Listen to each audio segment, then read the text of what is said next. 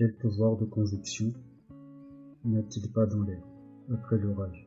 Les mérites m'apparaissent et s'imposent à moi. Il est vrai que je ne cherche pas à leur résister.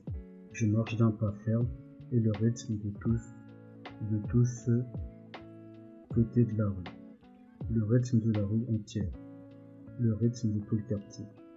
Je suis à juste titre responsable de tous les coups frappés aux ou sur les tables, de tous les toasts que l'on porte, de tous les coups d'amoureux réunis dans les lits, sous les échafaudages des maisons de construction, pressés au bord des murs, dans les ruelles sombres, sur les canapés des bordels.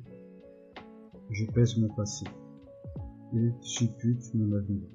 Je les trouve excellents, tous les deux, sans pouvoir donner la préférence à l'un ou à l'autre je ne peux incriminer que l'injustice de la Providence, qui m'a favorisé de la sorte.